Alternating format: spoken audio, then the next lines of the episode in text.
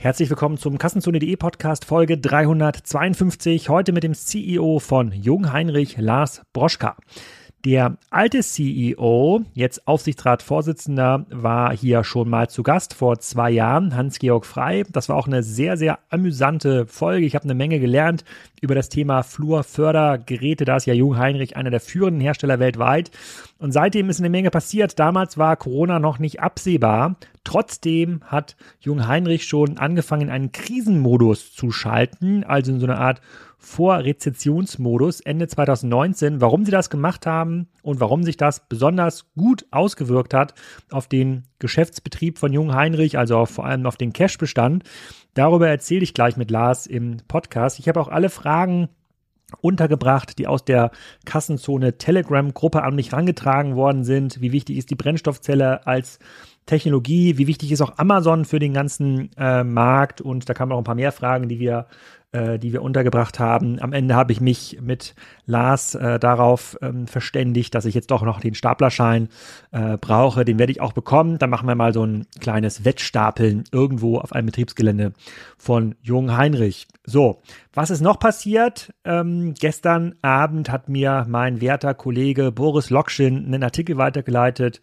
von dem Raoul Rossmann und ihr wisst, ich verfolge Raoul Rossmanns ähm, Erkenntnisse zum Thema Einzelhandel ja mit großer Aufmerksamkeit, weil die einen schönen Gegenpol zu Kassenzone.de darstellen und da kann man relativ viel draus lernen. Das ist ein Artikel im Handelsblatt, den hat er mit dem Florian Kolf zusammen erstellt. Also das ist der, ähm, der Interviewpartner der das dann aufgezeichnet hat. Da sind ein paar Aussagen drin in dem Artikel, die, naja, sicherlich zu Stirnrunzeln führen äh, werden, aber durchaus in line sind mit den bisherigen Statements, die man von Raoul kennt. Es gab aber eine Frage beziehungsweise eine Antwort, die hat mich dann doch mit offenem Mund zurückgelassen und die war, warum sollte denn ein Kunde zu Rossmann gehen statt zur Konkurrenz? Daraufhin hat Raoul geantwortet, Sie bringen mich mit dieser Frage etwas in Verlegenheit. Es gibt tausende Hebel, die man als Händler bewegen kann, um besser als die Konkurrenz zu sein. Ich weiß, was das bei uns ist, aber ich möchte das nicht teilen. Das darf gerne ein Mysterium bleiben. Tja, also es bleibt ein Mysterium, warum ein Kunde zu Rossmann geht statt zur Konkurrenz. Äh, da könnt ihr euch selber Gedanken drüber machen. Ich verlinke diesen Artikel in den Show Notes. Mittlerweile ist er hinter einer Paywall. Ähm, vielleicht äh, ähm, schaltet Florian äh, den vom Handelsblatt ähm, irgendwann noch mal frei. Ist wirklich ein ja, ein Lehrstück über die Argumentation für den stationären Einzelhandel, wie man sie wahrscheinlich nicht machen sollte. Aber das könnt ihr selber beurteilen. Bis dahin erstmal viel Spaß mit Lars von Jungheinrich. Lars, herzlich willkommen zum Kassenzone.de Podcast. Zwei Jahre nach der ersten Aufnahme zum Thema Jungheinrich wollen wir mal ein Update äh, machen. Wir haben aufgenommen im Juni 2019. Da sah die Welt noch ganz anders aus. Und ich glaube, kurz, kurze Zeit später hast du ja den CEO-Posten äh, übernommen. Und wir haben damals schon verabredet, wir müssen unbedingt nochmal ähm, reinschauen in die ganzen Thema äh, Batterie, autonomer äh, Betrieb, Leihgeschäft und ist eine ganze Menge passiert. Aber vielleicht erstmal das Wort an dich. Stell dich doch mal den Hörern kurz vor. Wer bist du? Was machst du? Und dann geht's rein in die Jungheinrich-Historie. Ja, Alexander, erstmal ganz herzlichen Dank, dass ich äh, hier heute mit dir sprechen darf. Das wird sicherlich ein tolles Gespräch. Ich freue mich drauf. Mein Name ist Lars Bjoska. Ich bin seit über sieben Jahren jetzt bei der Firma Jungheinrich. War davor in einigen Stationen, die auch mit äh, Maschinenbau und Logistik zu tun gehabt haben. Ja, habe angefangen als Vertriebsvorstand bei Jungheinrich, dann äh, kurz, aber nur interimistisch die Technik übernommen und seit dem 1.9.2019 bin ich jetzt hier der Master of Disaster als Vorstandsvorsitzender unseres genau. Teams. Wenn wir, wenn ich mal mich zurückerinnere, so 2019 und das, war ein sehr, äh, das war auch ein sehr spannendes äh, und äh, unterhaltsames Gespräch da, damals in der in der Hamburger Zentrale. Heute zeichnen wir Corona-konform Remote äh, ähm, auf. Da konnte man schon so ein bisschen absehen, dass einige ja, Logistikprojekte äh, ähm, ihre Investitionen zurückgefahren haben. Also ihr habt ja quasi eine Art Frühindikationssystem für die, ähm, für die Welt, äh, für die Weltwirtschaft. und dann ähm, nur ein halbes Jahr später ist ja die Corona-Krise gestartet. Kannst du mal so ein bisschen beschreiben, aus einer jungen Heinrich ihr das erlebt hat und wie sich das auf euren Markt auch ausgewirkt hat? Ja, sehr gerne. Ja, wir, es gibt ja sogenannte Frühzykliker, also Unternehmen, die die konjunkturellen Phasen, die ja in Wellen in der Regel verlaufen, mal früher und manche erst, äh, später erleben. Also Frühzykliker erleben sie entsprechend früh. Da würde ich jetzt uns nicht unbedingt in allererster Linie zu zählen, aber es gibt natürlich Unternehmen, die noch viel früher betroffen sind. Und mit solchen Unternehmen stehen wir, stehe ich natürlich persönlich auch im regelmäßigen Kontakt und wir unterhalten uns dann, wie die Branchen äh, es empfinden, ob das nur eine kleine Delle ist, mal eine Abkühlung oder ob es schon echte Krisenzeichen sind. Und so war es dann auch in 2019. Viele Dinge deuteten darauf hin, dass es nicht nur eine Abkühlung sein würde, eine weltwirtschaftliche, da war ja Covid noch äh, gar nicht unterwegs, nicht mal in China. Und ähm, ja, da kristallisierte sich raus, dass zu viele Dinge auf die falsche Seite zeigten. Also in unserem Markt, in der Intralogistik, gab es schon schwache Monate im Frühsommer. Ähm, die Frühzykliker im Maschinenbau, beispielsweise im Werkzeugmaschinenbau, die deuteten schon Monate zuvor an, dass es sehr schwierig wird und auch eher mit einer Krise zu rechnen ist. Und dann haben wir gesagt, gut, ähm, wir glauben jetzt auch, dass es schwierig wird. Und mit meinem Eintritt äh, dann als äh, Vorstandsvorsitzender haben wir quasi die Krise oder eine Krise ausgerufen, weil wir davon überzeugt waren, dass eine kommt. Und haben dementsprechend dann auch im September angefangen, auf alles das zu uns auf das zu konzentrieren, was man in einer Krise macht. Das ist äh, bestimmte Dinge zurückfahren, auf die Kosten achten, insbesondere eine Liquidität zu sichern und zu generieren. Also der Slogan, den ich auch damals rausgebracht habe, kennt glaube ich auch jeder, Cash is King. Und äh, so haben wir dann agiert über mehrere Monate. Und äh, es zeigte sich, dass die Märkte halt noch volatil waren, aber schon schwächer wurden. Es war noch keine Krise da in dem Sinne. Und dann kam Corona, erst in China Dort äh, sahen wir halt, wie es unsere, unsere Mitarbeiter betraf, natürlich auch das Geschäft, aber hatten dort auch noch nicht die Überzeugung, dass diese Welle aus China heraus die ganze Welt erwischen würde. Waren aber überzeugt, dass es nochmal ein Zeichen ist, jetzt wirklich sehr vorsichtig zu agieren und eher in, ein, in einem Krisenmanagement weiterzubleiben. Und das haben wir auch gemacht. Und dann kam halt die Welle nach Europa, wie wir alle wissen, später nach Nordamerika.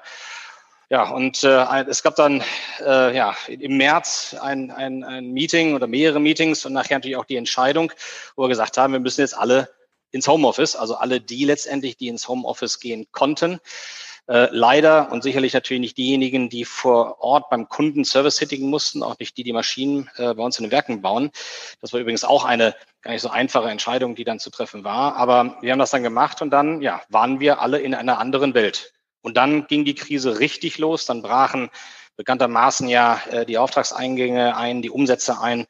Ähm, unsere Kunden äh, haben Werke geschlossen, haben Lager geschlossen. Wir kamen nicht mehr vor Ort rein, weil wir es auch gar nicht durften. Ja, und äh, so beschleunigt sich dann diese Krise in, gerade im zweiten Quartal, auch in Europa, und riss dann halt auch die gesamte Weltwirtschaft damit runter.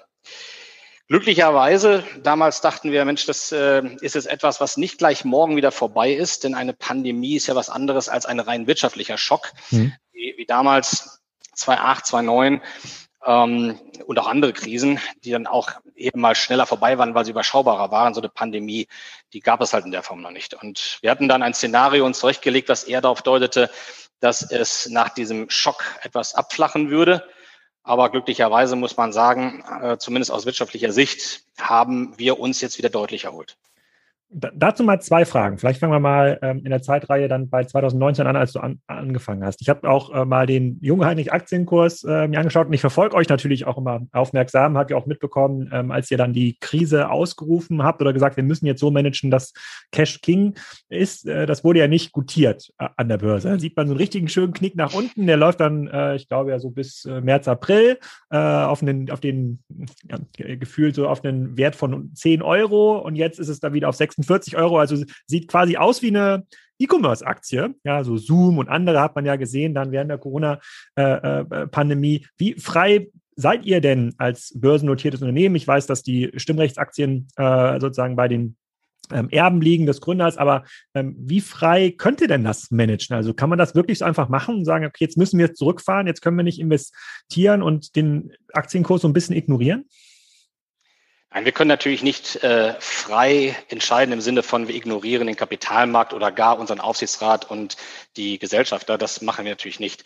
Wir haben sicherlich als Vorstand eine Entscheidung getroffen, äh, die wir dann sowieso in engster Abstimmung mit dem Aufsichtsrat besprochen haben und sind zu einer gemeinsamen Einschätzung gekommen, dass das Management, ein Krisenmanagement angebracht ist. Und das haben wir dann durchgezogen. Ähm, das war dann ähm, vereinbart und das war auch getragen vom Aufsichtsrat, sonst hätten wir es auch so gar nicht in der Form und der Schärfe machen können. Ähm, natürlich hat der Kapitalmarkt dies nicht gut gefunden, weil am Kapitalmarkt findet man ja nur tolle Geschichten gut. Und ähm, es war auch keinem zu vermitteln extern, dass wir äh, auf Krise gehen. Man fragte, was soll denn das? Was macht ihr denn da? Dann natürlich verbunden auch nochmal mit dem CEO-Wechsel. Das war sicherlich auch nochmal eine gewisse Unsicherheit. Und ja, das führte dann dazu, dass wir abgestraft wurden im Aktienkurs. Und äh, ja, dann haben wir einen, einen Kurs gesehen, der war natürlich in gewisser Weise besorgniserregend, zumindest aus externer Sicht mit 10 Euro und haben uns seitdem halt wieder sehr gut entwickelt. Ich bin ein Freund davon, ich sage das immer etwas äh, platt, äh, die Ente wird nach hinten fett. Also lieber mache ich am Anfang die Dinge, die wehtun, egal ob sie dann nachher äh, verstanden werden oder nicht. Natürlich müssen maßgebliche Stakeholder, wie es so schön heißt oder schlimm heißt, äh, das äh, auch mittragen. Und das hat der Aufsichtsrat und die Gesellschaft da auf jeden Fall getan. Ähm, und dann lasse ich mich lieber am Anfang äh, dafür ähm, ja, kritisieren, am Ende zeigt sich, ob es richtig war oder nicht. Und ich denke, mit der, ähm, ja, wenn man jetzt mal den September nimmt, wo ich angefangen habe, mit der mehr als Verdopplung des Aktienkurses und damit auch des Firmenwertes, lagen wir mit dieser Entscheidung wahrscheinlich nicht ganz so falsch. Das stimmt, das stimmt. Und da kommt schon dann die zweite Frage, und zwar die, ähm, die relativ schnelle Erholungsphase des Marktes. Wenn man das aus einer reinen E-Commerce-Brille, und ich bin natürlich sehr stark in dieser E-Commerce-Welt unterwegs, ihr habt natürlich im Intralogistikbereich auch viele Branchen, die natürlich betroffen waren von der, äh, von der Pandemie, aber in der E-Commerce-Welt, in der E-Commerce-Logistik-Welt, äh, da hatte man das Gefühl, es gibt gar nicht genug Stapler und Regale, um diese Nachfrage zu bedienen. Wie ist das bei euch äh, durchgestoßen? Also konntet ihr davon profitieren? Weil ihr habt ja einen relativ langen Vorlauf. Ich glaube, ihr reportet ja auch Bestelleingänge im ähm, Geschäftsbericht. Also, es, ähm, also die werden ja dann quasi dann im nächsten, im nächsten Zyklus dann immer produziert. Also ha habt ihr davon kurzfristig was gehabt? Also wir sind kein Krisenprofiteur, ich sag mal, à la äh, Arzneimittelhersteller äh, und anderer oder auch äh, der klassischen Digitalunternehmen, die natürlich von der Krise im, im wahrsten Sinne des Wortes wirtschaftlich profitiert haben. Äh, wir haben aber natürlich mit den Geschäften, die mit unseren Kunden in der Logistik und im E-Commerce, auch noch in anderen Branchen angezogen haben, haben wir auch dann Auftragseingänge bekommen, die dann wieder den Wegfall der Auftragseingänge und der Umsätze in anderen Industrien zumindest mal zu einem gewissen Teil kompensiert haben. Man muss sich das vorstellen, so vorstellen, wir haben eine sehr breite Kundenbasis. Das Schöne ist ja an unseren Maschinen und Lösungen, wir sind eigentlich in fast jeder Branche äh, irgendwo mit drin. Ne? Und äh, jeder braucht halt, oder fast jeder braucht halt Lösungen, um etwas zu bewegen.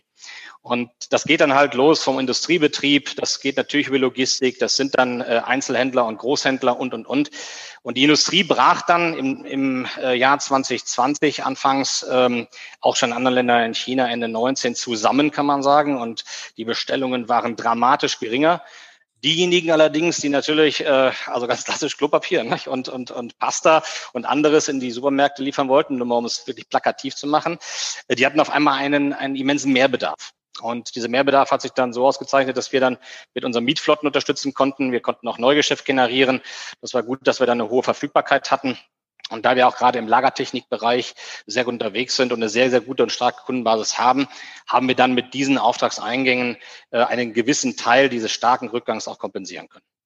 Hm, ja, ihr habt ja jetzt, äh, wenn man sich die Geschäftsberichte jetzt mal anguckt, 2019 äh, äh, zu 2020, 2020 ist das, glaube ich, ein bisschen zurückgegangen dann. Ihr habt mit eure 4 Milliarden Euro Umsatz, ich glaube 2019, ähm, erreicht. Ich weiß, nach vorne gerichtete Aussagen sind wir total schwierig. Ihr hattet ja gerade eure, äh, ihr hattet ja gerade eure äh, Konferenz. Wenn du jetzt nach vorne guckst, und das, das finde ich da schon ähm, spannend äh, in eurem Markt. Also sind wir jetzt quasi in wieder so einer Aufschwungphase der Weltwirtschaft? Kommt ihr kaum hinterher, äh, keine Ahnung, Stapler zu produzieren, Batterien zu produzieren? Ja, also es ist genauso, wie du gerade sagst. In 19 ähm, hatten wir noch eine, einen Umsatz, das der war All-Time-High äh, mit über vier Milliarden. Dann ging es in 2020 bekanntermaßen runter. Wir haben da eine Vielzahl von Dingen gemacht, ähm, die uns dann auch helfen sollten, die Krise und auch äh, die Zeit nach der Krise zu bewältigen. Und dadurch sind natürlich an dem Umsatz auch Ergebnisse dann mal runtergegangen, wobei wir in der Krise noch sehr gute Ergebnisse aus meiner Sicht erzielen konnten. Wir konnten auch eine Dividende zahlen, mhm. haben so gut wie keine Kurzarbeitsgeld in Anspruch genommen. Also es war in Summe, fand ich, eine, eine recht ordentliche Performance trotz der schweren Einwirkungen der Krise. Und ja, wir haben dann jetzt seit Ende letzten Jahres schon und Anfang dieses Jahres noch mal mehr festgestellt, äh, jetzt tritt wieder der Boom in Kraft und zwar so außerordentlich, dass äh, das Problem genau in die Gegenrichtung geht. Äh, von wenig Auftragseingang, daraus resultieren wenig Umsätzen, jetzt erhebliche Nachfragesteigerung, Nachholeffekte aus der Krise, Vorzieheffekte, weil alles teurer wird. Wir haben also eher das Problem, was viele haben, fast alle haben in der Industrie auf jeden Fall, an die Rohstoffe und Komponenten zu kommen, weil nämlich die Nachfrage, der Nachfrageschub so immens ist, so stark ist, dass es alle wollen. Wir lesen es ja auch regelmäßig, äh, Chips fehlen der Automobilindustrie, die sogar Werke dann pausieren müssen ähm, bis hin zu Holz, was uns jetzt nicht so betrifft, aber falls irgendjemand baut oder, oder saniert, den trifft das natürlich. Stahl ist unser großer Rohstoff, wo es uns hart trifft. Äh, also das ist jetzt die große Herausforderung, das Supply Chain Management und die Lieferketten stabil zu halten. Kannst du da so eine, äh, kannst du eine Zahl nennen, wie viel teurer so ein klassischer Stapler wird, weil die Stahlpreise sich gerade so erhöhen? Weil ihr müsst es ja auch äh, weitergeben an den Kunden. Ihr könnt es ja quasi nicht alles selber äh, verbuchen. Genau das kann ich nicht sagen, weil, das nämlich kartellrechtlich nicht in Ordnung wäre. Ähm, aber ich kann sagen, dass wir die Materialpreissteigerungen natürlich auch an den Markt weitergeben müssen, weil sie halt eben auch signifikant sind und wir es nicht durch irgendwelche Effizienzen halt wegbügeln können. Das Gute ist, es wird von unseren Kunden und es wird vom Markt verstanden, dass ähm, Preissteigerungen ja nicht bei dem Produzenten eines, eines Gabelstaplers äh, enden können, wenn die Rohstoffe, und das wissen wir ja, im zweistelligen Bereich im Markt steigen. Mhm. Ich, ich, hatte damals, glaube ich, im Podcast auch schon mit ähm, Hans-Georg Freide drüber geredet. Da war so meine Vermutung, aufgrund der riesigen Nachfrage nach ähm, Batterien, und ihr seid ja sehr, sehr früh eingestiegen in diesen äh, Lithium-Ionen-Batteriebereich, also jetzt nicht so äh, so einen äh, uralt Gabelstapler, wie man sich den vorstellt, mit so einer, was ist das, Bleisäure? Bleisäure, ja. Genau, Batterie, sondern es ist relativ modern schon. Äh, ähm, da, da, muss es ja einen, da muss es ja einen Verteilungskampf ähm, geben. Und da hat er damals geantwortet, das ist, das trifft euch nicht so sehr, weil ihr habt äh, Produktionsanlagen mit vorfinanziert, die gehören in Anführungsstrichen ja, Jung Heinrich, ist, ist das noch so oder muss man da jetzt Angst haben, dass da jemand von Mercedes oder BMW vor dem Werk steht mit dem Geldkoffer und sagt, komm, ich zahle einfach den doppelten äh, Preis, weil das, was man so liest, ist gerade auch im Manager-Magazin relativ großer Artikel gewesen. Mercedes steht ja da vor einem riesigen ähm, äh, Dilemma. Da erscheint es mir ja schon fast attraktiver, direkt Batterien äh, zu verkaufen, wenn ihr darauf Zugriff habt. Ja, das Batteriegeschäft ist ein hochspannendes und sicherlich auch für diejenigen, die es richtig machen, dann ein sehr profitables heute und in Zukunft. Also zu deiner Frage, äh, das, was der Herr Frey damals sagte, das ist äh, soweit richtig. Ähm, allerdings ist es auch so, dass wir gar nicht so das Problem haben mit den Lithium-Ionen-Zellen, sondern eher mit der Elektronik drumherum. Eine Batterie besteht ja äh, aus mehreren Komponenten. Da sind dann die Lithium-Ionen-Zellen drin, die werden dann verbaut in sogenannte Stacks und die Stacks kommen dann oder kamen, wir machen es jetzt äh, mittlerweile auch schon ein bisschen anders, in einen entsprechenden Trog, in einen Stahltrog und dann kommen noch Batteriemanagementsysteme ähm, darauf, äh, eine Verkabelung und Co. Also es sind verschiedenste Komponenten und die Lithium-Ionen-Zellen, ähm, das ist bei uns gar nicht der Engpass, sondern es ist mehr das Thema Elektronikbauteile. Und aktuell müssen wir schauen, dass wir dann in den Bereichen ausreichend Elektronikbauteile, auch Chips, Kondensatoren, äh, MOSFETs, alles, was da so in der Steuerungstechnik und im Elektronikbereich gebraucht wird, dass wir die bekommen. Die Lithium-Ionen-Zellen, äh, die bekommen wir. Wir haben mittlerweile auch ähm, von diesem Single-Source-Ansatz Abstand genommen und haben jetzt äh, auch einen weiteren starken Partner und suchen auch noch einen anderen. Von der Seite aus, also ist das gesichert.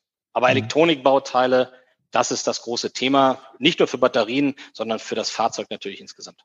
Führt dieser Mangel an Elektronikbauteilen oder Chips auch de facto dazu, dass ihr bestimmte Projekte, bei denen ihr wisst, die machen Sinn, keine Ahnung, komplette Automatisierung von, von Lagerhaltung, dass man die jetzt noch nicht, äh, noch nicht umsetzen kann oder dass man Kundennachfrage dann ja vertrösten muss und sagt, das gibt es jetzt noch nicht, das gibt es erst 2023 wieder? Also Lieferzeiten haben sich durchweg äh, verlängert. Weil ich habe letztens hier privaten Drucker kaufen wollen. Ne, da wartet man Ewigkeiten auf den Drucker, weil ja auch dort eben diese Teile zum Teil verbaut sind. Es sind zwar natürlich generell häufig sehr, sehr, sehr unterschiedliche Teile, aber manchmal halt eben auch doch die gleichen. Und die Kapazitäten der Chipwerke und so weiter geben es auch nicht mehr her, dann bestimmte äh, Nachfrage zu bedienen. Also die Lieferzeiten verlängern sich für alle Produkte, da können wir uns auch nicht von ausnehmen. Das ist jetzt für den Wettbewerb als solches mal nicht so schädlich, weil ja jeder davon betroffen ist gleichermaßen. Ähm, Projekte im Automatikbereich laufen ohnehin immer sehr lange in der Regel. Das sind ja dann äh, Projekte, wo man mal ein gibt natürlich auch unterschiedliche Größenordnungen, aber ein, ein automatisiertes äh, Hochregallager zum Beispiel aufzieht, da ist die gesamte Projektlaufdauer durchaus auch schon mal zwei Jahre. Und äh, da muss man jetzt nicht unbedingt auf ein, zwei, drei Monate genau die Elektronikbauteile äh, disponieren. Wir hoffen ja auch, dass wir sicherlich nicht mehr in diesem Jahr, aber irgendwann dann in Folge auch wieder eine gewisse Entspannung am Markt erleben werden. Also kurz um die Frage, ja, wir haben natürlich Themen, Lieferzeiten verlängern sich, aber eher für alle. Und äh, wir hoffen natürlich, dass jetzt durch den Aufbau der entsprechenden Kapazitäten in all den betroffenen Bereichen auch dann bald genug wieder da ist, dass wir die wieder senken können. Genau dazu gab es auch eine Frage aus der Kassenzone Community und zwar, ähm, ob dann die Brennstoffzelle für einen äh, B2B-Anbieter wie euch dann eine, äh, eine, Alternative sein kann oder auch eine Zukunftstechnologie. Das wird ja auch oft so diskutiert, dass das jetzt nichts für den Privathaushalt ist, weil zu aufwendig und Tankstellen zu schwer verfügbar und Speichern ist irgendwie schwierig, aber in einem Hochregallager, was dann irgendwie, keine Ahnung, sechs, sieben, acht Stapler äh, betreibt, könnte es sich durchaus lohnen, so eine Tankstelle ähm, zu betreiben. Ist das eine Technologie, die in eurem Bereich Zukunft hat? Wir bieten heute und auch schon seit vielen Jahren ähm, Fahrzeuge mit Brennstoffzellen an. Das ist also eine bekannte Technologie, die in unterschiedlichen Bereichen eingesetzt wird. Aber der Markt, die Marktgröße für Brennstoffzellen in Flurförderzeugen ist extrem klein, extrem klein. Das liegt an verschiedenen Dingen. Also eine Brennstoffzelle als solches ist erst einmal aufwendiger als eine reine Batterie, weil sie ja sowohl einen Verbrennungsmotor quasi enthält. Es muss ja äh, die chemische Substanz, Wasserstoff ist ja so am bekanntesten, aber es können auch andere Sachen verbrannt werden, in Energie umgewandelt werden. Das heißt also, das, was dort verbaut ist in einer Brennstoffzelle, ist ja ein kleines Kraftwerk, kann man sagen. Ähm, das ist komplexer und damit auch teurer. Dann ist die die ähm, Infrastruktur, er aufbauen muss dafür, in der Regel nicht vorhanden. Und dann kommen nochmal Zusatzkosten hinzu. Also eine Tankstelle für Wasserstoff als Beispiel muss erstmal aufgebaut werden. Und diese Aspekte führen dazu, dass die Lithium-Ionen-Batterie, zumindest mal in unserer Branche, bei weitem äh, und äh, also eine, eine bei weitem äh, stärkere Marktpenetration erlangt hat, viel schneller in die Märkte gekommen ist, weil sie eben Total Cost of Ownership hat, die für verschiedenste Anwendungen äh, auch gegen eine Bleisäurebatterie wirtschaftlich ist, wirtschaftlicher ist. Und das ist bei, bei Brennstoffzellen in der Regel nicht der Fall. Jetzt kommt das Aber. Brennstoffzellen haben natürlich, oder Brennstoffzellenfahrzeuge haben natürlich auch einen gewissen Vorteil. Ladezeit, man braucht es eben nur befüllen, sie sind sofort wieder verfügbar. Und auch die Performance äh, gerade im Schwerlastbereich ist heute, Stand heute, besser als äh, über Batterien. Heißt also für große Geräte ähm, und für Geräte, die vielleicht im Dreischichteinsatz laufen, äh, in bestimmten Anwendungen, da ist die Brennstofftechnologie sicherlich eine, die man auch in Zukunft jetzt nochmal ganz stark äh, im Fokus haben muss. Denn es muss ja auch nicht jedes Flurförderzeug mit dem gleichen Antrieb ausgestattet sein. Hm. Und ich vermute mal, weil, weil ihr dort schon so lange aktiv seid, also sowohl Brennstoffzellenkompetenz offensichtlich habt, als auch Batteriekompetenz. Es gab ja eine ganze Menge Neugründungen in den letzten Jahren. So in, in sozusagen in meiner Blase wird äh, relativ viel darüber diskutiert. War auch eine Frage aus der Community über solche Unternehmen wie Plug Power. Eigentlich relativ geringe Umsätze, aber gigantische Bewertung an der Börse, weil man natürlich so viel Hoffnung hat, dass da was, äh, äh was draus passiert. Ist es da nicht irgendwie attraktiv, da so ein bisschen mitzumischen? Weil ihr habt natürlich einen sehr, sehr stark äh, sehr gut prognostizierbaren Bedarf. Ja, sozusagen ihr, äh, ähm, das ist eigentlich sehr attraktiv. Wie oft sind eure Stapler äh, noch nicht mal im Regen unterwegs, sondern in der Halle. Das, äh, sozusagen, da braucht man bestimmte Sicherungsmechanismen, die man jetzt in Tesla verbauen muss.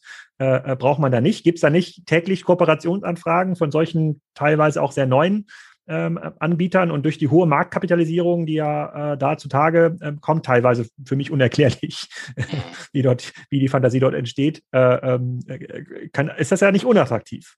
Mhm. Ja, also wir kriegen viele Anfragen, äh, auch aus Technologiebereichen, die mit der, der Brennstoffzelle zu tun haben, auch Lithium-Ionen und anderen äh, Antrieben. Äh, das kriegen wir regelmäßig, ja. Und wir setzen uns damit auch sehr intensiv auseinander. Jetzt ist es so, dass wir auf die Lithium-Ionen-Batterie bauen aus ganz vielen Gründen.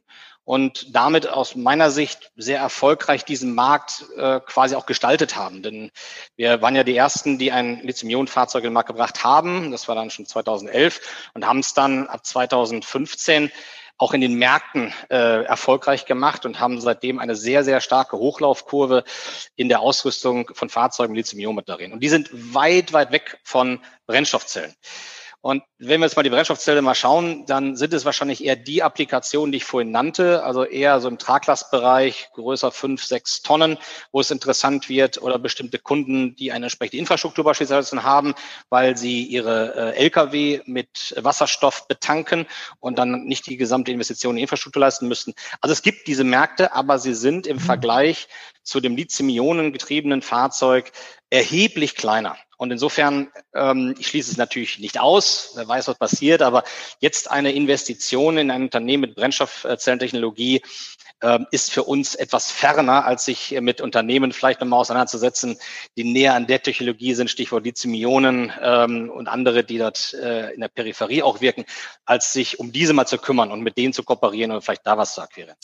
Perfekte Überleitung zum nächsten Thema, schnelle Lieferung. Ähm, wir äh, sozusagen ein zweites Thema, was in meiner Blase wahrscheinlich so das meist diskutierte ist und war auch in den letzten Wochen, sind diese Ultra-Fast Delivery-Netzwerke, Gorillas, Flinks, Getir und andere, die jetzt ähm, ja kleine, ja, kleine Kioske quasi aufbauen in der, in der Stadt. Das ist ja in Osteuropa nochmal deutlich, ähm, ähm, deutlich weiterentwickelt, als das zum Beispiel in Deutschland ähm, der Fall ist. Ähm, ist das ein Bereich, in dem Anbieter wie ihr mitspielen können? Weil die haben ja das Problem, dass sie diese Lager ja schon noch ein Stückchen weiter durchautomatisieren müssen, damit sie am Ende Geld verdienen. Das ist ja auch ein Teil der Börsen, ja, Börsenstory noch nicht, aber der Investorenstory, die sie äh, ähm, verkaufen, dass sie effizienter picken können, dass sie günstiger picken können, dass sie schneller äh, äh, ähm, picken können. Jetzt habe ich Jung Heinrich immer mit diesem Bild, ich habe das hier auch im Hintergrund, hier in, in unserem Zoom-Call, ja, große, hohe Lager, da fahren äh, Fahrzeuge äh, äh, durch die Gegend, äh, die teilweise äh, sozusagen auch autonom, ähm, autonom fahren, sprechen wir gleich nochmal drüber,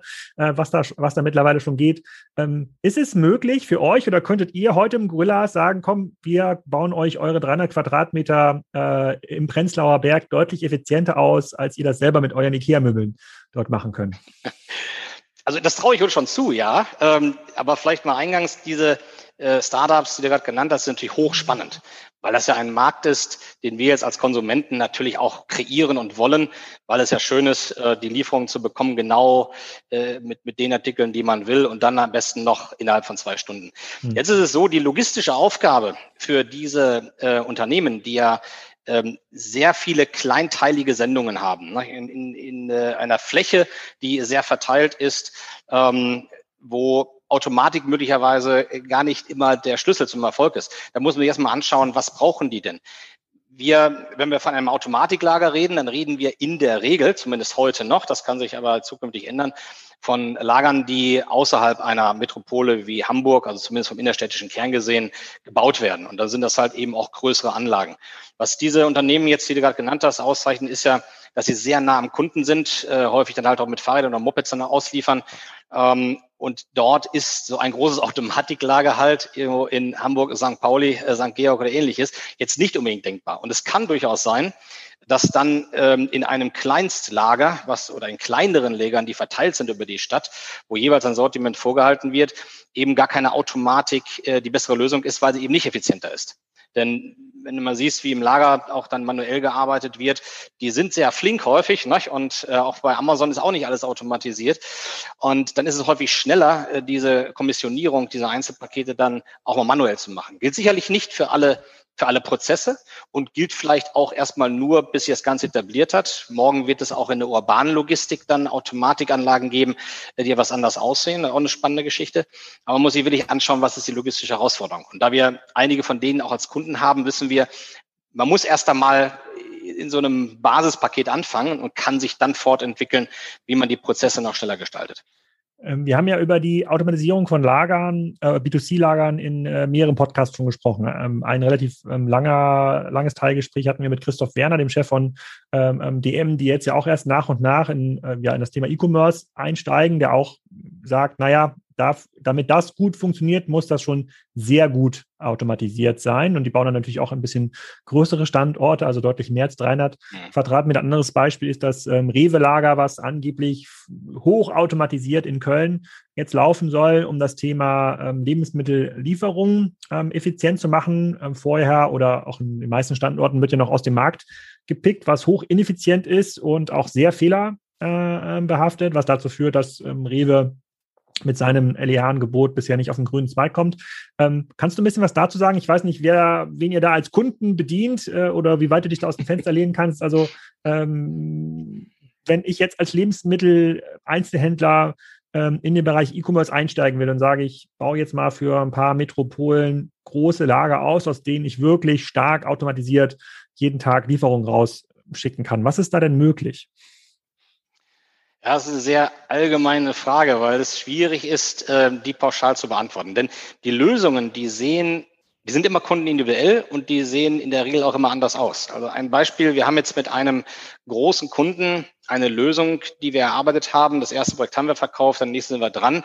Ähm, der, der ist ein, ein, eine große ähm, Handelskette, äh, der Frischware in einer bestimmten Art und Weise besser äh, logistisch verarbeiten möchte, natürlich auch schneller, weil Frische äh, die gesamten äh, Räumlichkeiten, die er hat, äh, die ja auch in der Regel immer begrenzt sind aus Kostengründen, äh, die besser nutzen möchte.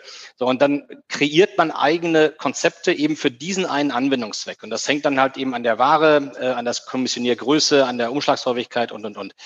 Ähm, insofern kann ich die Frage jetzt gar nicht pauschal beantworten. Was ich aber sagen kann, ist, wir stellen natürlich fest, dass gerade auch die Lebensmittelhändler ähm, auch die Logistiker mehr dahin gehen, auch kleinere automatisiertere Lösungen zu fordern und nicht immer nur das ganz große äh, automatisierte Lager, von dem ich eben gerade sprach, was außerhalb dann des Innenstadtkerns läuft.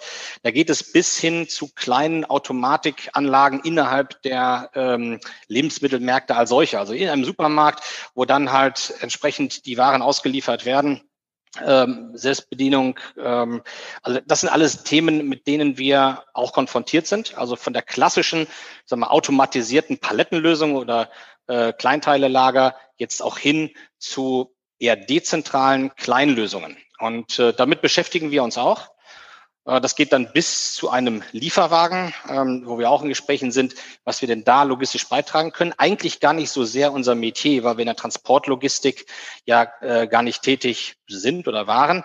Aber es gibt durchaus auch Lösungen, die wir haben, wie man die Paketlieferdienste äh, effizienter gestalten kann, indem man halt auch die, die Fahrzeuge anders ausrüstet. Das muss ja nicht immer nur ein einfaches äh, Regal eingebaut in einen großen Lieferwagen sein. Da gibt es ja viel bessere Lösungen, wie man dichter packen kann und die Pakete auch in der richtigen Reihenfolge dann dem jeweiligen äh, Boten hier auch übergeben kann. Ja, im LHA-Bereich hat mich auf jeden Fall Picknick beeindruckt. Da habe ich mal so einen äh, Prozess mir angeschaut. Die haben ja extra ihre eigenen Fahrzeuge gebaut und die werden schon so optimal bestückt, dass da wirklich noch ein Handgriff pro ja. äh, sozusagen pro Lieferstation äh, not, notwendig ist. Bleiben wir mal ganz kurz bei den automatisierten Lagern, weil da gibt es, ähm, ja, das ist semantisch auch immer schwierig zu verstehen für den Laien. Ähm, also hochautomatisiert vor Ort im Laden, da fällt mir ein, äh, das, was man bei Apotheken sieht, da gibt es ja diesen Roboter ja. oft so bei Apotheken und dann fällt dann irgendwann das, äh, die Medikamentenschachtel raus, die ich bestelle. Das ist dann irgendwie irgendwo im Keller, gibt es irgendwo so einen Roboter, der greift das dann äh, ähm, raus. Ähm, was ist denn bei so einem ja, mittelgroßen Lager überhaupt möglich? Am Ende des Tages fährt ja dort auch eine Person hin noch mit dem LKW und der muss noch entladen werden. Also was in diesem Lager ist denn überhaupt automatisierbar? Also grundsätzlich kann man natürlich, ähm, da, da, muss man gar nicht mal Jahre vorausdenken, man kann natürlich alles komplett automatisieren. Äh, sicherlich gibt es noch bestimmte Handgriffe, die heute noch manuell gemacht werden müssen, aber das schließt ja nicht aus, dass nicht in Zukunft jemand einfach nur noch eine Palette reinschiebt, äh, ich sag mal, durch eine Tür durch, ist auch ein bisschen platt gesprochen, und die wird hinten automatisiert dann entsprechend entpackt, eingelagert äh, und dann nachher auch wieder ausgelagert. Man spricht ja auch davon, dass so ein Lager lights off betrieben wird, also gar kein Licht mehr da ist, dementsprechend auch keine Menschen idealerweise, wenn kein Licht da ist ähm, und das alles vollautomatisiert läuft. Das sind Dinge, die wir sicherlich in der Zukunft sehen werden. Und heute ist es so, dass insbesondere, also Hochregallager beispielsweise, die gesamte Fördertechnik, äh, die damit auch einhergeht, ähm, das sind so klassische Prozesse, ähm, die, die heute automatisiert werden. Es wird eigentlich immer dann automatisiert, kann man auch sagen, wenn es sich um Standardprozesse handelt, also immer das Gleiche zu machen. Ähm, das ist dann nicht nur ermüdend, sondern auch nicht so effizient, wenn es manuell betrieben wird. Standard schreit also auch dann nach äh, Automatisierung und dann kann so etwas effizienter laufen. Muss aber nicht. Also Automatisierung ist nicht per se immer die effizienteste Lösung und deswegen sieht man heute auch noch in der Regel eine Mischung aus manuellem Betrieb und aus automatisiertem Betrieb. Denn Automatikanlagen kosten ja auch eine Menge, das dementsprechend auch äh, eine, eine Menge an Abschreibung da. Ähm, wir haben dort ähm, Wartungen zu tätigen und und und. Also manuelle Arbeiten werden zwar verdrängt, aber sind immer noch zu einem großen Teil notwendig. Ähm, mhm. die, die Effizienzsteigerungen wenn, hängen auch immer davon ab, äh, von wo kommt man. Wenn man ein komplett äh, unoptimiertes Lager hat, dann äh, wird man natürlich irgendwo in einem ho hohen zweistelligen Bereich Effizienzen steigern können. Wenn man schon sehr stark optimierte Prozesse hat und die dann nachher automatisiert, ist es ein bisschen weniger. Wir kommen gleich nochmal zu dem Thema Predictive Maintenance, weil das auch so ein stark äh, spannendes, äh, spannendes Thema ist für die Digitalisierung. Das ist ja eine von euren äh, sozusagen Handlungsfeldern für die 2025-Strategie, wenn ich da eure Unterlagen richtig äh, steht habe. Bleiben wir mal ganz kurz bei dem Lager. Wenn man, ähm, wenn, du als Profi in so ein Lager gehst oder wenn man mal so schaut, was ist in den letzten zehn Jahren passiert, wo war der größte Entwicklungsschritt in so einem Lager? Sind jetzt die Regale doppelt so hoch? Sind die enge, äh, sind die Gänge flacher? Können jetzt die Stapler quasi doppelt so viel heben? Braucht man weniger Leute? Also ist, ist es deutlich effizienter aus einer Nachhaltigkeitsperspektive? Also was war so, wenn man auf so einen zehn Jahres Zeitraum guckt, was war die größte Innovation da in der Intralogistik? Den, den größten Effekt, nicht nur bis heute, sondern auch in Zukunft, hat sicherlich die Software. Weil die Software, ob das jetzt nun ein Warehouse-Management-System ist oder mit ihr verbundene Systeme, ähm, das ist eigentlich egal. Das ist das Gehirn des Lagers und das bestimmt auch am Ende die Effizienz. Die, sicherlich hat sich im Hardware-Bereich auch sehr, sehr viel getan. Durch beispielsweise schmalere Fahrzeuge können die Gänge auch enge gestaltet, äh, enger gestaltet werden. Dadurch hat man mehr, mehr Raum, den man nutzen kann. Ähm, sicherlich ist auch die Fördertechnik äh, technologisch deutlich besser geworden, wenngleich sie auch schon seit Jahrzehnten existiert und die, die Fortschritte da eher so inkrementeller Natur sind im Vergleich, insbesondere zur Software.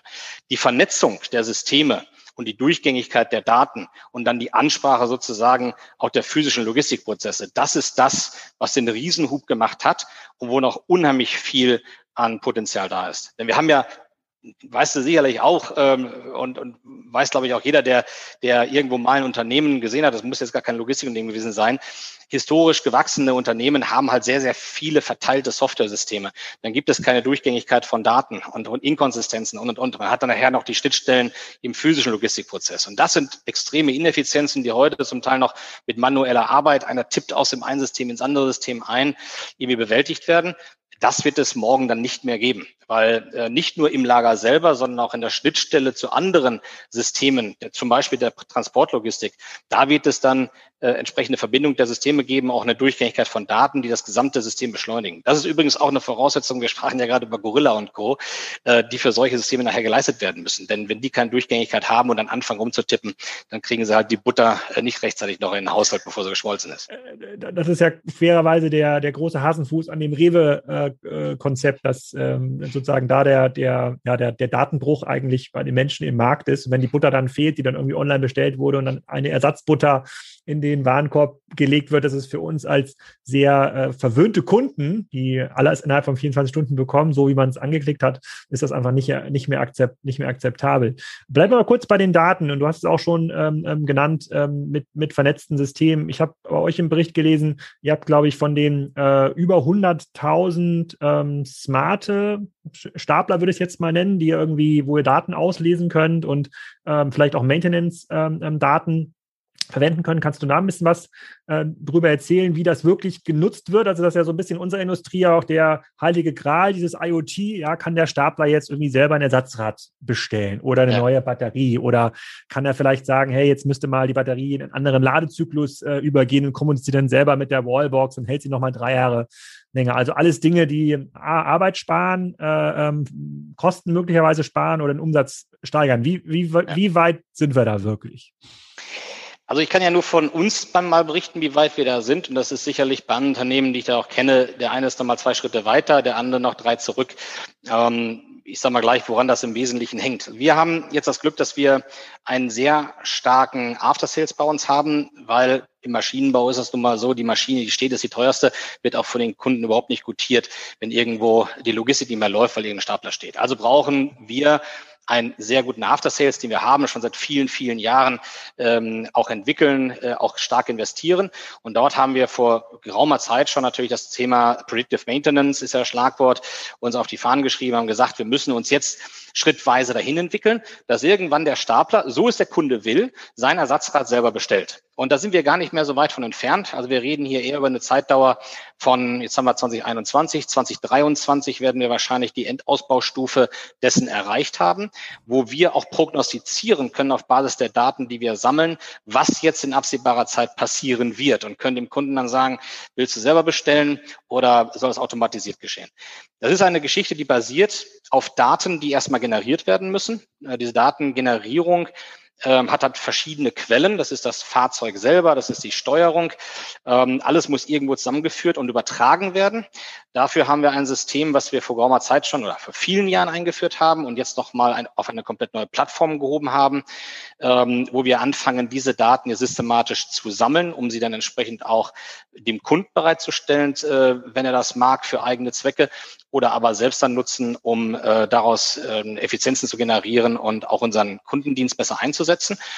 So, und das geht dann los von, da ist ein Stapler, der hat äh, über einen Sensor jetzt gemeldet, ähm, da ist was nicht in Ordnung, läuft unrund ähm, und, und irgendwelche Ausschläge in der Elektronik, dann gucken wir uns das an. Und dann können wir mit den Kunden Kontakt aufnehmen. Aber es äh, kann auch noch weitergehen, dass diese ähm, Analyse dann auch schon mal auf Basis von Strukturen, die wir entwickeln müssen, also Stichwort KI, dann sagt, das ist mit hoher Wahrscheinlichkeit dies, das oder jenes. Nicht? Und du kannst das softwareseitig lösen, remote ähm, den Stapler bedienen, oder aber äh, du musst halt vor Ort sein, weil es halt ein Teil ist, was ausgetauscht werden muss.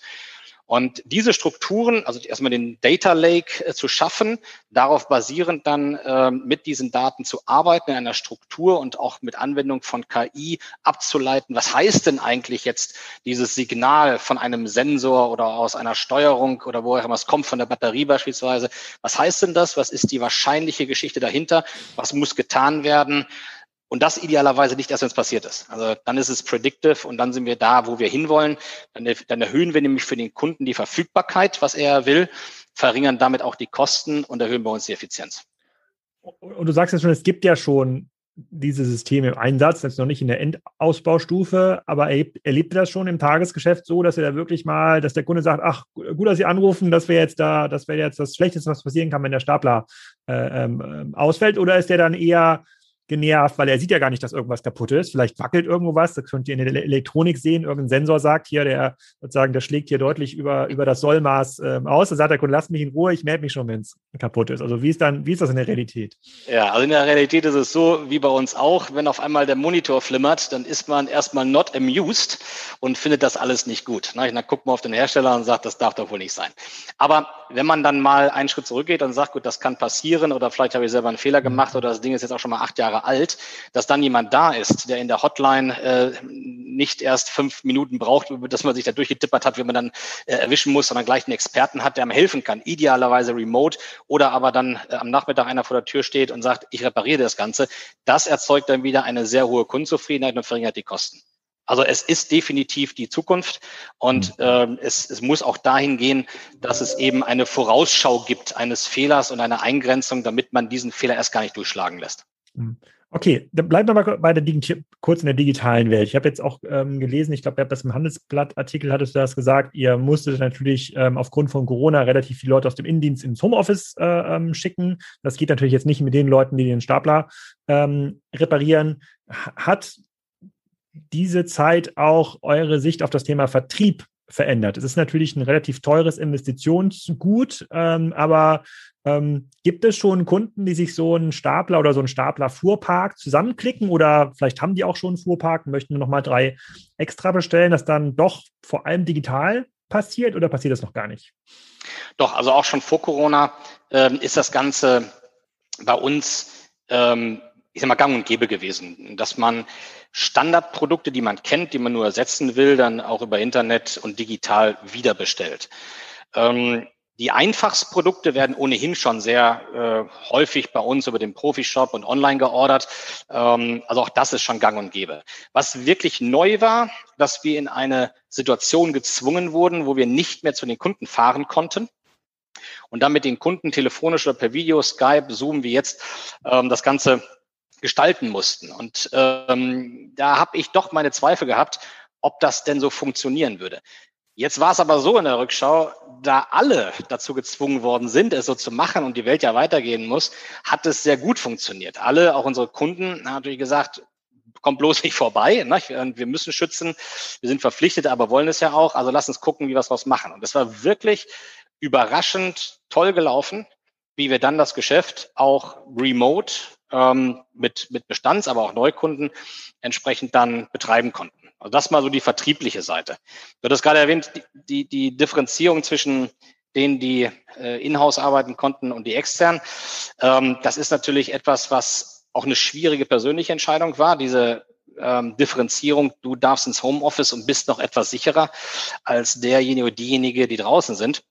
Und da muss ich sagen, hat unsere Mannschaft, gerade die Servicetechniker, äh, die ja jeden Tag dann woanders waren, an anderen Standorten, mit einer hohen Unsicherheit unterwegs waren, einen absolut genialen Job gemacht. Denn es ist ja eine große persönliche Unsicherheit, noch Angst da, ähm, sich dann draußen zu bewegen, während alle anderen natürlich äh, irgendwo versuchen, sich zu schützen und man selber halt draußen sein muss. Gilt auch natürlich für all diejenigen, die ins Werk mussten. Alle diejenigen, oder denjenigen gebührt da der höchste Respekt. Wir haben deswegen auch eine, eine interne Kampagne gemacht. Es ähm, betrifft nicht nur die, die im Ausland unterwegs waren, sondern alle. Aber ich sag mal, sicherlich diejenigen, vielleicht noch ein bisschen mehr, die eben sich dieser Gefahr dann auch aussetzen mussten aufgrund ihrer Rolle. Das ist die Kampagne der gelben Helden. Und äh, wir haben das auch so empfunden, dass es wirklich eine super persönliche Leistung war, dass alle an einem Strang gezogen haben, um hier das Schiff nach vorne zu bringen und unsere Kunden noch weiter zu bedienen. Wenn wir, äh, finde ich auch auf jeden Fall beeindruckend, es hat sich offensichtlich auch gelohnt, es war ja die richtige Entscheidung, das so zu machen. Ich glaube, in dem Handelsblattartikel wurdest du auch so zitiert, das bringt euch ja auch nichts, wenn gar kein Geschäft mehr passiert und dann das Unternehmen äh, pleite geht. Es muss ja schon irgendjemand ja. die Stapler bauen und reparieren. Ähm, wenn wir schon beim Thema E-Commerce sind, ist ja immer ein Unternehmen, was da, äh, was immer genannt wird, was, um das man nicht herumkommt. Ähm, so hatten wir auch den, äh, den, den ersten Podcast äh, mit Herrn Frei tituliert, äh, muss Jung Heinrich Angst haben vor der Plattformökonomie, größter Treiber äh, und Profiteur der Plattformökonomie ist Amazon. Jetzt äh, fahre ich hin und wieder mal die A7 ähm, entlang von Kiel äh, nach Hamburg. Da ist jetzt schon wieder ein neues Lager von Amazon ähm, eröffnet worden. Ich glaube, Kaltenkirchen müsste das, äh, müsste das sein. Ähm, seid ihr Ausstatter von Amazon oder warum machen die das doch, machen die mittlerweile dort auch ihren eigenen Kram? Amazon ist neben vielen anderen äh, auch namhaften Kunden auch ein sehr guter und großer Kunde von uns. Ähm, da kann ich jetzt natürlich keine Einzelheiten nennen, aber das, äh, glaube ich, ist auch allgemein bekannt. Und ja, wir sind, glaube ich, in einer sehr guten Kundenlieferantenrelation, haben eine sehr gute Geschäftsbeziehung jetzt schon seit Jahren. Und äh, ja, offensichtlich scheinen wir diese anspruchsvollen Anwendungen auch ausreichend gut bedienen zu können. Und gibt es denn überhaupt genug Flächen für die vielen Lager, die jetzt noch gebaut äh, äh werden müssen? Weil wir sehen jetzt natürlich einen extremen Rush, also zum Teil äh, ja, Nachholeffekte äh, aus der Corona-Krise, aber jetzt auch viele vorgezogene Investitionen, wo Unternehmen jetzt doch merken, hoch, äh, sozusagen die digitalen Vertriebskanäle werden doch wichtiger. Im B2C-Bereich werden Filialen unwichtiger, aber auch im B2B-Bereich wird äh, äh, sozusagen viel, viel stärker auf das Thema Versandlogistik ähm, gesetzt. Kriegt man das denn hin? Also ihr sagt jetzt, man kann jetzt auch gar nicht beliebig viele Stapler bauen, weil Material und Elektrobauteile, aber schon eine Stufe vorher. Gibt es überhaupt noch genug Flächen, wo solche Logistik, ähm, äh, Logistikflächen entstehen können oder Lager entstehen können? Kannst du da so ein bisschen Einsicht geben, was da gerade passiert? Also wir als Endanwender sehen ja nur die Baustellen an der Autobahn ja. oder wo auch immer man solche äh, Lager baut. Ist das denn überhaupt noch möglich, jetzt so ein großes Lager zu bauen? Gibt es da noch Gemeinden, die da Flächen haben? Ja, gibt es. Ähm, es gibt aber vielleicht nicht immer die ideale Fläche und den idealen Standort. Mhm. Logistiker, die zeichnen sich ja in der Regel dadurch aus, oder der Bedarf für Logistiker äh, zeichnet sich dadurch aus, dass die Flächen äh, verkehrsstrukturtechnisch äh, an idealen Punkten liegen sollten und nicht unbedingt im Nordosten von Mecklenburg-Vorpommern beispielsweise. Und, oder im, im Schwarzwald mittendrin. Da macht so ein Lager dann vielleicht nicht so großen Sinn. Also insofern, präferierte Flächen sind natürlich immer wie präferierte Standorte jetzt nicht, äh, wer weiß wie äh, zahlreich zu haben. Aber Flächen als solche gibt es äh, für die Logistik noch ausreichend. Man muss ja auch nicht nur auf Deutschland schauen, sondern auf Europa insgesamt. Denn äh, die Bedienung, sagen wir, von einem deutschen Markt, die muss jetzt auch nicht immer nur aus Deutschland heraus geschehen. In der Regel exportieren wir ja auch extrem viel, äh, wie andere Unternehmen auch. Und dann sind das ohnehin grenzüberschreitende Verkehre, die da äh, vonstatten gehen dann nochmal, auch dazu passen nochmal eine, eine Recruitment-Frage. Also du hast ja gerade schon selber gesagt, das Thema Software wird das wichtigste Thema auch für euch. Also ihr müsst zunehmend IT-Leute ähm, einstellen und ich glaube, zumindest in meiner Generation dürfte ja noch jeder das Video von Staplerfahrer Klaus äh, ähm, ja, kennen. Ähm, wie, wie, also gibt es genug Leute, die in diesen Lagern also auch äh, qualifiziert dann Stapler fahren können oder lässt sich das eigentlich gut ähm, ausgleichen mit, einer, mit einem höheren Automatisierungsgrad nach vorne? Also es ist gerade so, wie du sagst oder andeutest, es gibt schon auch nicht mehr genug Fahrer, Fahrer und Fahrerinnen. Ähm, das führt übrigens auch dazu, dass Automatisierung in Erwägung gezogen wird, nicht nur jetzt aus Kostengründen oder Sicherheitsgründen und anderen Gründen, äh, Beschädigung von Ware und mhm. Co., äh, sondern weil einfach gar keine äh, ausreichende Anzahl an StaplerfahrerInnen verfügbar ist. Und äh, das ist auch nicht nur in Deutschland so, das ist auch in vielen anderen Ländern so, ähm, weil es jetzt auch nicht immer als ein, ein so äh, attraktiver Beruf vielleicht gesehen wird, dass sich da eine Vielzahl von Menschen melden. Abgesehen davon ist es natürlich auch eine recht anspruchsvolle Aufgabe. Ich weiß nicht, ob du mal einen Stapler gefahren bist. Das ist, äh, wenn man einen Profi da sieht, eine, eine Wahnsinnsleistung, die da vollbringen. Also äh, wir haben da ich nicht. Ich würde mich jederzeit für ein äh, zweitägiges Ausbildungscamp äh, in Hamburg anmelden. Das, ja, perfekt. Dann, dann machen wir jetzt hier mal ab. Das bekommst du, Training, und dann äh, mal gucken, wie gut du das Gerät nachher beherrschst. Darfst du uns auch so holen.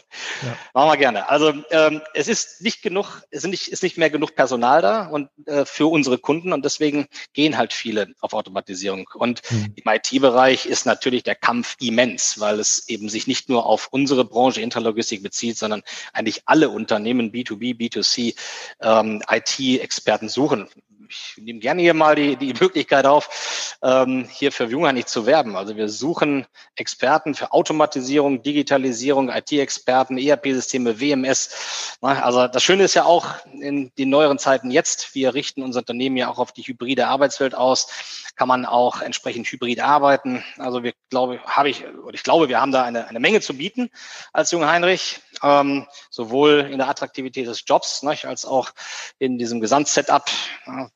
Man sieht ja auch, dass wir uns ja sehr gut entwickeln. Also wer da Spaß hat, Interesse hat, ne, der kann sich gerne bei uns melden. Freut Aber uns. sag mal ganz genau jetzt, also äh, ich verlinke auch die Job, äh, die Jobseite und auch wir mussten ja äh, sozusagen haben wir auf Remote First umgestellt. Wenn jetzt hier ein ähm, ähm interessierter IT-Experte, keine Ahnung, aus Prag zuhört, wie hybrid muss das denn sein? Kann er aus Prag arbeiten oder muss er dann doch einmal die Woche ins Hamburger Office kommen? Nein, äh, kann ich äh, ganz äh, frisch und frei und aktuell berichten. Wir haben mit, kann man sagen, Beginn der Covid-Krise, paar Monate später gesagt, wir werden irgendwann diese Krise nicht mehr haben. Und wir müssen dann ähm, ein Konzept haben, wie wir in Zukunft moderner arbeiten wollen. Also Covid war ein, ein Anlass, dieses Projekt zu starten. Das heißt bei uns Future of Work at Jungheinrich. Das mhm. hat jetzt die ersten Ergebnisse generiert und wir haben im Vorstand entschieden, dass wir darauf abzielen, in Zukunft für alle diejenigen Jobs, die nicht beim Kunden, also als Kundendiensttechniker beispielsweise oder im Werk erledigt werden müssen, die wirklich die physische Präsenz brauchen, dass all die Jobs äh, bis zu 50 Prozent auch remote, sprich Homeoffice geleistet werden können. Und das gilt dann halt für den Tschechen genauso. Äh, wenn er Interesse hat, dann kann er auch einen Großteil seiner Arbeit von zu Hause aus machen. Wir haben aber gesagt, wir wollen einen gewissen Grad nicht überschreiten, weil man sonst auch so die Menschlichkeit, das Sozialgefüge und alles das, was ein Team auch ausmacht, dann verlieren würde. Und das möchten wir auch nicht, denn wir sind bei Junge Heinrich wirklich ein tolles Team. Wir haben auch viel Spaß miteinander dort und bei aller Arbeit, die da ist. Und äh, da kann man sich zwar über digital, digitale Kanäle austauschen, aber es ist noch was anderes, wenn er persönlich zusammenkommt. Okay, das ist, glaube ich, ein äh, sehr gutes Abschlusswort. Also ich verlinke die äh, Jobanzeigen auf jeden Fall in den Show Notes. Äh, ihr könnt euch direkt bei äh, Lars bewerben. Das ist sozusagen das Benefit der Podcast-Hörer, äh, sozusagen und ihn auf seine Aussagen hin festnageln, äh, ähm, was das Thema Remote ähm, angeht. Wir sind jetzt durch relativ viele Themen durchgegangen. Wir haben gar nicht alle geschafft. Vielleicht müssen wir nochmal eine dritte Folge planen. Wenn sozusagen die Entwicklung von Jungen Han nicht so weitergeht, dann gibt es wahrscheinlich gar nicht mehr so viel Zeit in den, in den nächsten äh, Monaten. Aber dazu erstmal herzlichen Glückwunsch auch zu der sehr erfolgreichen ähm, Erholung. Und äh, Lars, vielen Dank für deine Zeit. Alexander, ganz herzlichen Dank. Hat mich gefreut und Spaß gemacht. Alles Gute. Ich hoffe, das hat euch gefallen. Ihr schaltet wieder ein bei der nächsten Folge. Da geht es um gute Düfte aus Köln. Und ähm, ihr vergesst auch nicht, diesen Podcast zu bewerten bei iTunes ähm, oder bei Spotify oder ihr verlinkt diese Folge irgendwie noch anonym im Discord-Forum von den Doppelgängern. Da geht's ja voll ab. Da werden die richtig geheimen News und relevanten Infos getauscht aus der digitalen Szene. Verlinke ich auch nochmal in den Shownotes, dann wisst ihr auch selber, wie ihr da hinkommt. In diesem Sinne, eine schöne Woche oder ein schönes Wochenende, wann immer ihr auch diesen Podcast hört.